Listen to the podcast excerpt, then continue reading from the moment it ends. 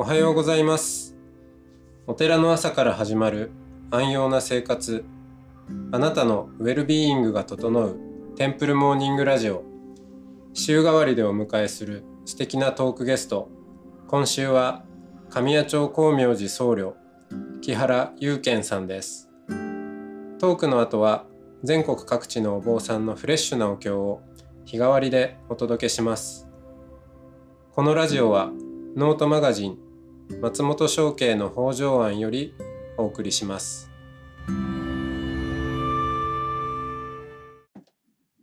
おはようございますおはようございます。はい、えー、木原祐健さんにお話を伺っていますあのーまあテラスのお話を聞きまして数えきれないほどの方の傾聴を重ねてきたとはいたく。さんの人の荷物を。はい。まあ一緒に背負うっていうのか荷物を下ろすお手伝いをするっていうのか、うん。うん、で一緒に背負ってちょっとね重くなりすぎちゃったりとかもねええ。しつつ、うん、でまあ今なんだろう。何喋りますかね いや喋りましょうね。木原祐健は僧侶としてあ、どこへ向かっているのか？どこへ向かっているのか。多分どこに向かっているのか分かる人はこんなことしませんよね。うん。うん。何かしらその向かう何かっていうのがあのあまり普段から考えてないところがありまして、うん。いやちょっと変な言い方かもしれませんけども。どこに向かうとか。そう、うん。何でしょう。今ここにいるってことがすごく自分にとって大事なことかなって思っているので。どこに向かうのっていうよりもあの今ここにいますってことは感じているというそんな感じなんですけどね。ものすごいお坊さんらしいお話をしてくれました。今ここ、マインドフルネスでもね、よく言ってますよね。あそうですね。うん。まあそうだよね。あの、どこに向かうも何も、今ここにいるんだから。そうなんです。うん。うん、今ここにいることを忘れてしまってどっかに行くことはできないんじゃないかなってことをいつも思ってるんですよね。その通りですね。みんなね、どこに向かうかばっかり考えちゃって。まあ、僕もそうですけど。いやいやいやうん。多分そのどこに向かうかってことを一時考えすぎてまあそれは多分やめようと思ったのかもしれませんね自分の中で。うん。何かその目標を決めて歩んでいくことにはあまり得意なタイプではないのでうん。そういったことよりもあの今手の中にあるもの今相対している方についてそのことを考えながらさせていただくことはとても大事かなということがすごく自分の実感としてあるんですよ。うん。だからきっと、まあ、今ここっていうようなことが出てきてるんじゃないかなと思います。うん。確かに。その、今ここにある、うん、その、自分、うん。うん、以外にうん自分はないわけで、はいだから、まあ、ここが大事なんでしょうけど、はい。でももう一つ、まあ、聞いてみようかなと思うのは、その、仏道ってはい。言うじゃないですか。道？道。うん。で、その、まあ、道だから、どっかに通じていたりもするわけで、はい。で、そうね。その、木原さんの宗教観というのか、まあ、信仰というのか僕はあんまり信仰っていう言葉もピンとこないところもありますけど、なんかその辺って自分の仏道みたいなのってどう捉えてるんですか？うんそうですね。うん。もともと先に話したかもしれませんけどあまりこう仏教的な環境ではない家系の、まあ、家庭で育ってきたものなんですけどね。うん。ただ、えー19ぐらいの時に母親が亡くなりましてうん。で、えーまあ死について考えることは随分増えたかと思いますその頃から、うん。20代の時も何人か友人が亡くなったりしましてね、うん。そっか。うん、で仏教についてまあまあお葬式とかいろんなことがこう中でもどういうふうにその死というのはあるのかということをしばしば思うようになってきました？でそんな、そういったことをこうもやもや思っている中であのこのお寺に光明寺にご縁ができるようになってきていろんな話を聞いてると、まあ、皆様ってもう完全にあの成仏ということをおっしゃってますし文字を即あ成仏ね。成仏、うん。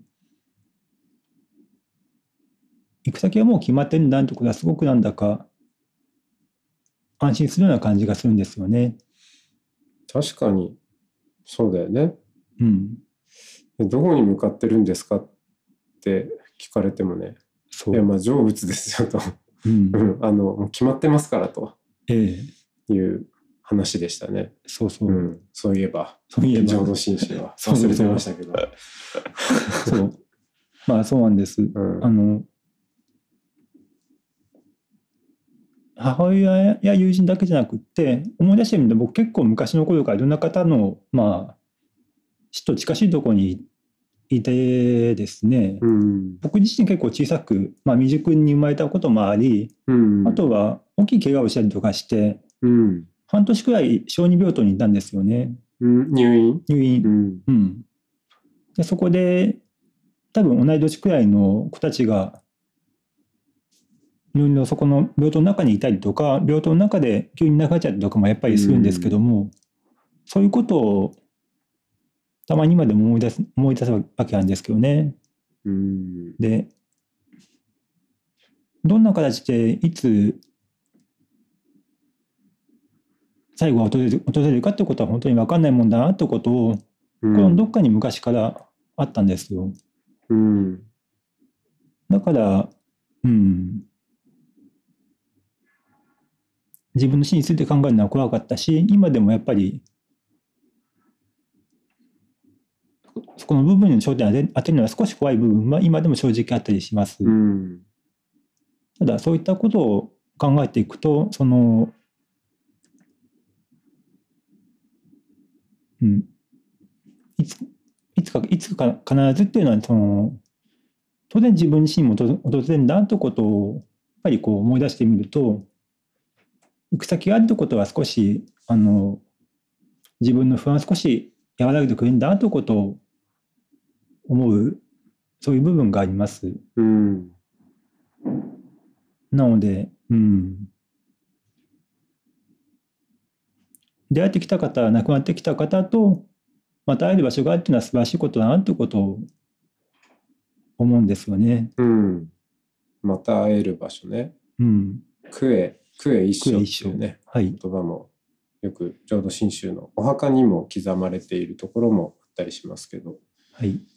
必ず一つところで、まあ、また会えるはい。という、うん、でもそれってあの、まあ、そうは言われるけどそういう言葉はあるけどでもそういう言葉があるっていう話とはい。自分が本当にそうだと思う信じるっていうかあの信じるっていうのはどっか疑ってるはい。言葉でもあるじゃないですか。はい。うーん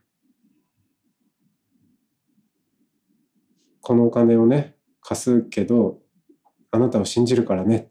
絶対信じてるからね。必ず返してくれるよねって多分信じてないからね。そうですね。念を。してるわけで。ええ。だからうん。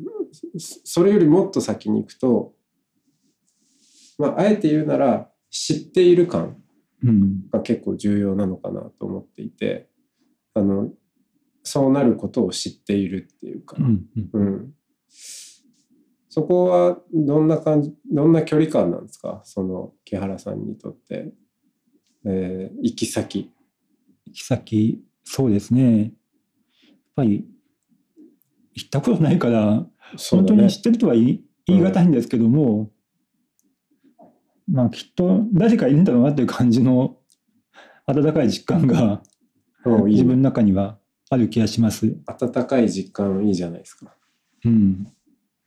誰かいるんだろうな。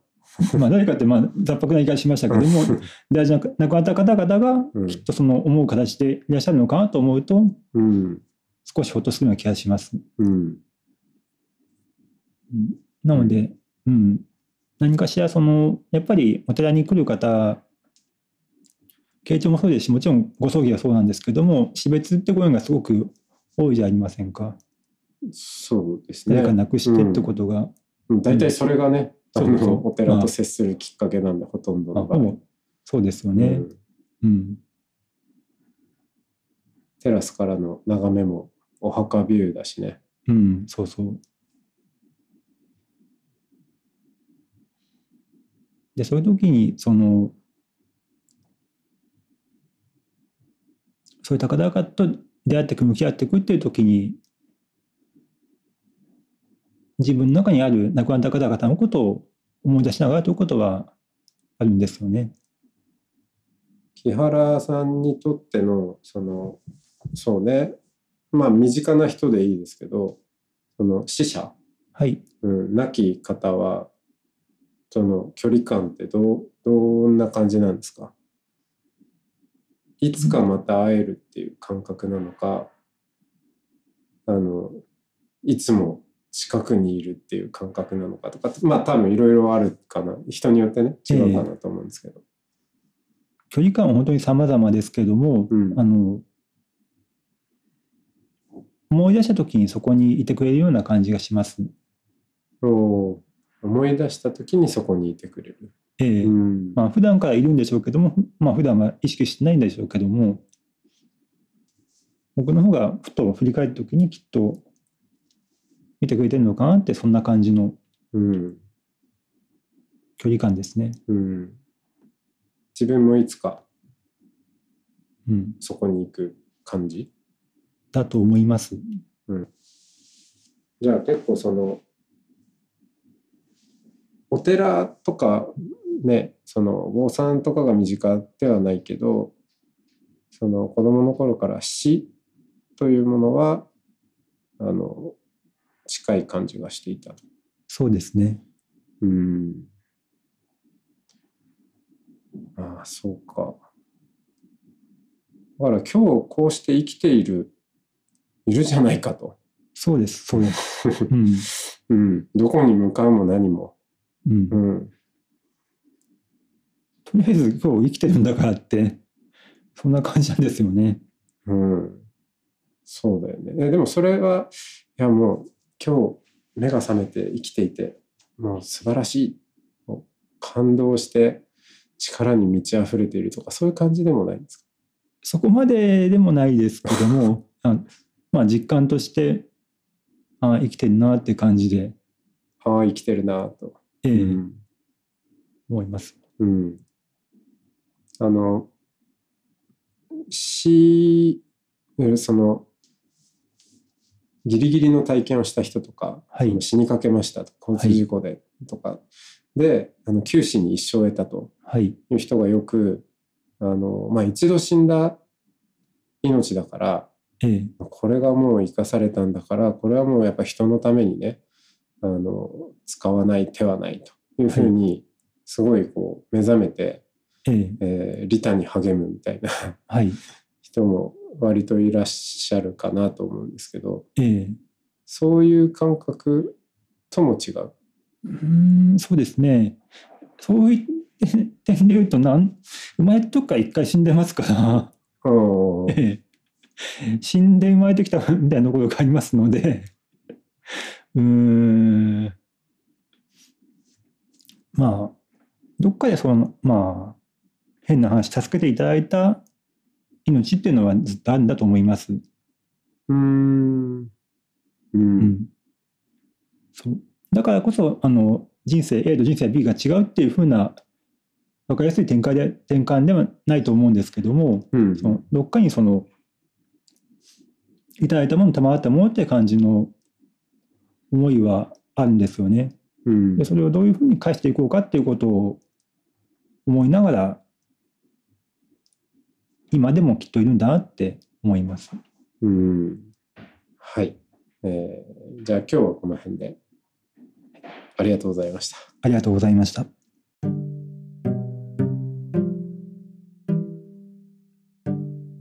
ここからは音の巡礼のコーナーです。全国各地のお坊さんのフレッシュなお経を日替わりでお届けします。登場するお経やお坊さんに関する情報はノートマガジン音の巡礼をご覧ください。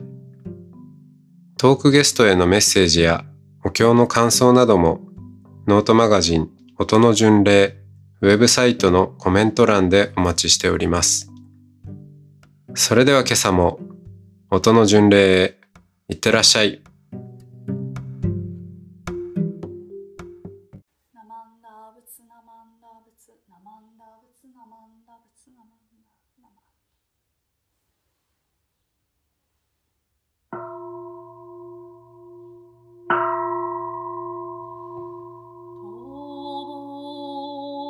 soul.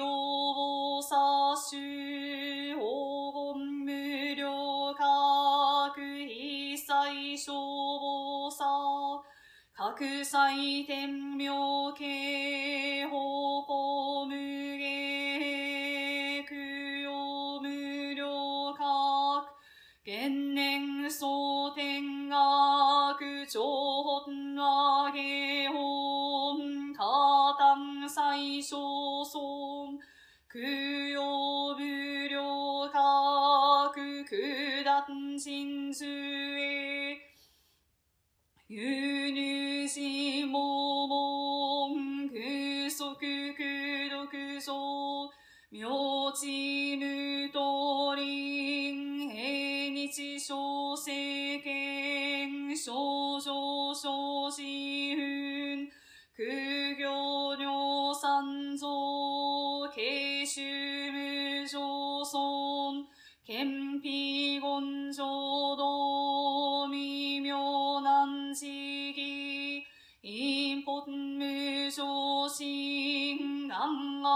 国薬年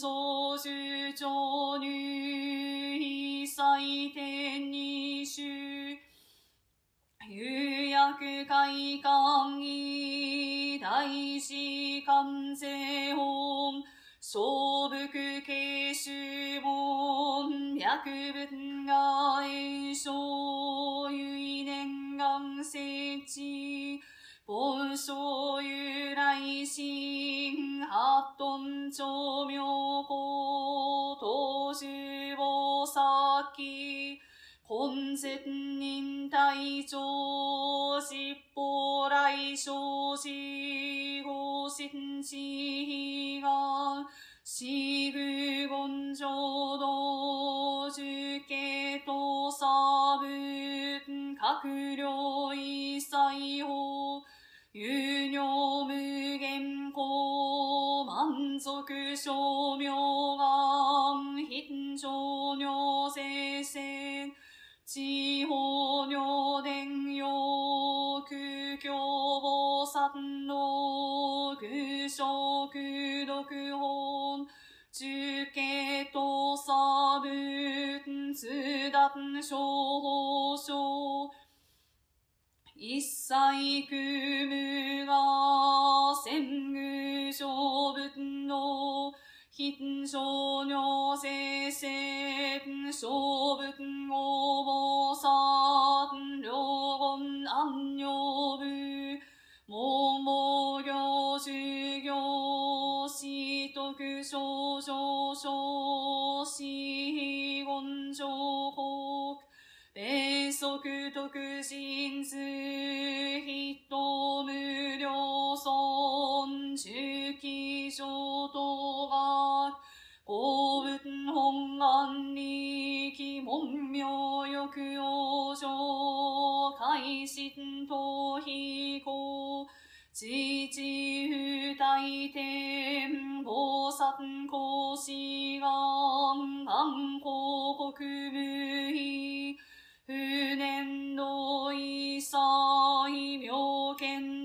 見断寺法無事欲如来非形小説苦行官議公検討汎用公脈人無線本不徳門司教少女不会者内略門消防創教県生尊即の死死死謙虚門無教有薬大官義京魔平家大難に死死法粛清継承文行長尿聖教小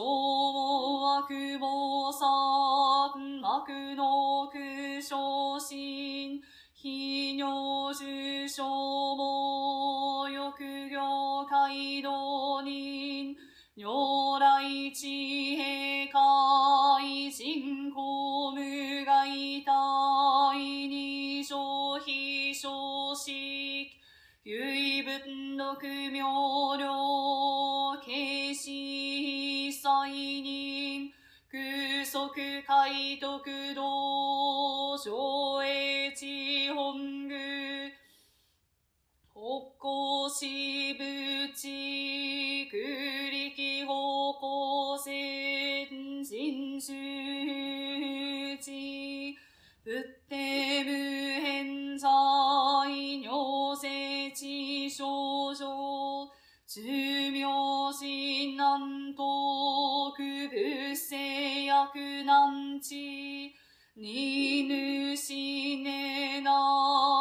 なん百も小心具桃の不毛謙虚特大教即が聖死ぬ成功と放置千万世界か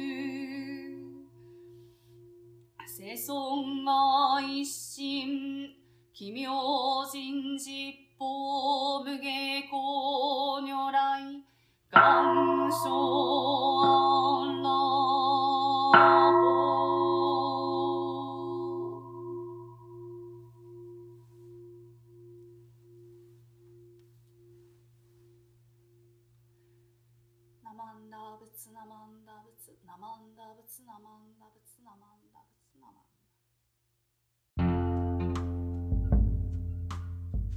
ンこのポッドキャストはノートマガジン松本紹圭の方丈庵よりお送りしました。お経コーナーはノートマガジン音の巡礼のご協力でした。ゲストへのメッセージや番組の感想などはそれぞれのノートのコメント欄にてお待ちしております。それではまたテンプルモーニングラジオでお会いしましょう。